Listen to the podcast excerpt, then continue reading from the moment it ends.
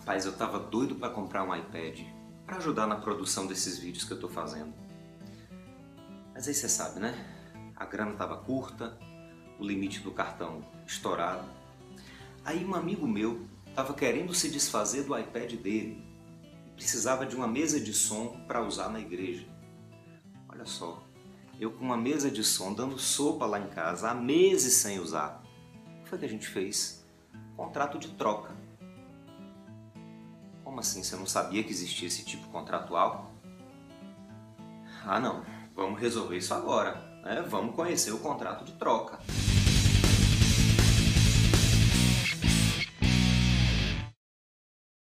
O contrato de troca, também chamado de permuta ou permutação, escambo, barganha, é muito parecido com a compra e venda. Na compra e venda, as partes não trocam uma coisa por dinheiro, Pois é, aqui ao invés de dinheiro, as partes trocam uma coisa por outra coisa. Vamos para o detalhe que fica mais fácil de entender. As partes no contrato são chamadas de permutantes ou tradentes e se obrigam a dar uma a outra coisa que seja diferente de dinheiro, exatamente para não configurar uma compra e venda. Né? Apesar de se falar que as partes trocam uma coisa por outra, se houver diferença de valor entre as coisas, e os permutantes concordarem, evidentemente, é possível a troca com entrega de dinheiro para complementar o valor atribuído a outra coisa. Vamos ver um exemplo. Se Aristóteles se obrigou a dar uma câmera, sei lá, semi-profissional, avaliada em R$ 3.500, Sócrates pode dar em troca um celular avaliado em 3 mil e mais 500 reais em dinheiro, sem que fique desfigurado o contrato de troca. Mas atenção, tá? a troca tem que ser de uma coisa por outra. Trocar uma coisa pela prestação de um serviço não é contrato de troca. Isso aí vai ser um contrato inominado, submetido aos princípios gerais do contrato de troca e do contrato de prestação de serviços mas não um contrato de troca. O Código Civil Brasileiro dedica só um artigo para o contrato de troca, é o artigo 533. Esse dispositivo basicamente afirma que se aplicam às trocas as disposições referentes à compra e venda, com duas alterações.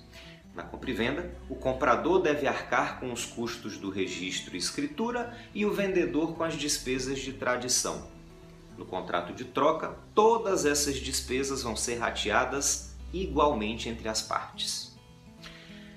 Tanto na compra e venda quanto na troca, claro, se o contrato não definir de outro jeito.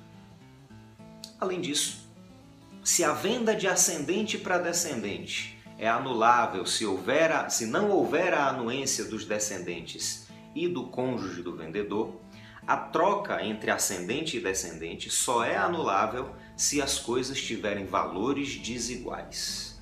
Vamos dar uma olhada no texto da lei. Artigo 533. Aplicam-se à troca as disposições referentes à compra e venda com as seguintes modificações. Inciso 1. Salvo disposição em contrário, cada um dos contratantes pagará por metade as despesas com o instrumento da troca. Inciso 2 é anulável a troca de valores desiguais entre ascendentes e descendentes, sem consentimento dos outros descendentes e do cônjuge do alienante. Para terminar, a gente tem que fazer apenas algumas observações. Primeiro, se o contrato de troca é regido pelas normas da compra e venda, então se aplicam à troca as garantias contra evicção, contra vícios redibitórios mas com uma diferença importante.